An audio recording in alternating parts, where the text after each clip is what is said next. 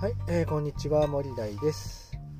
私は医療系企業の管理職をしながら副業でブログや仮想通貨投資 NFT 投資をしております。この番組は初心者向けに副業術や仮想通貨投資 NFT について発信していきます。はい、えー、というわけで皆さんいかがお過ごしでしょうか。今日はですねえー、とちょっと組織を運営していくっていうようなね話をしていきたいかなというふうに思います。えー、組織を運営していって、あのー、上の方に立ってくるとですね、えーと、いつかはですね自分のやっていたことを下の子に下ろしていかなくてはいけないというような、ね、時期がやってくると思います。まあ、その時にまあ、どうぞどうぞというような感じで下に仕事を受け渡せること人もしくは自分の場所をいつまでも、えー、保持続けようと頑張っちゃう人まあ2ついるかなというふうに思うんですけれども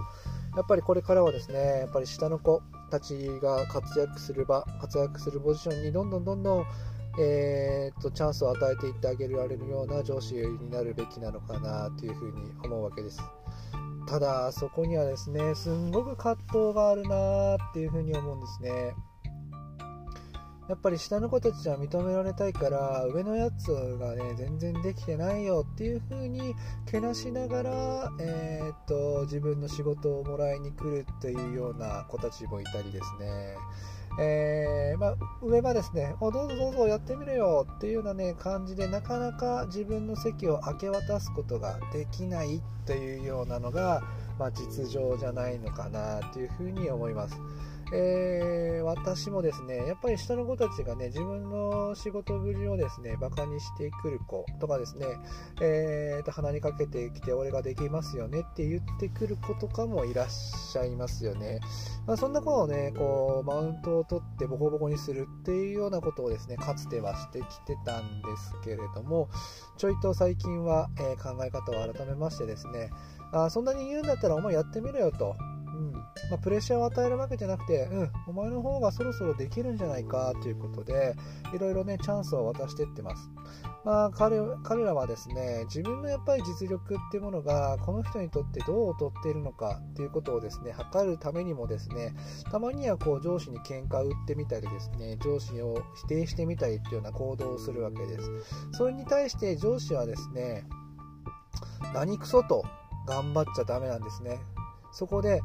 部下がちゃんと点取れるようにナイスパスを出せるというような上司を演じなきゃダメなのかなというふうに思うんですね。ここが非常に難しいところだと思います。ここでね、大体上司頑張っちゃうんですよ。俺の方ができる。まだやれるってね、ここダメです。やらない。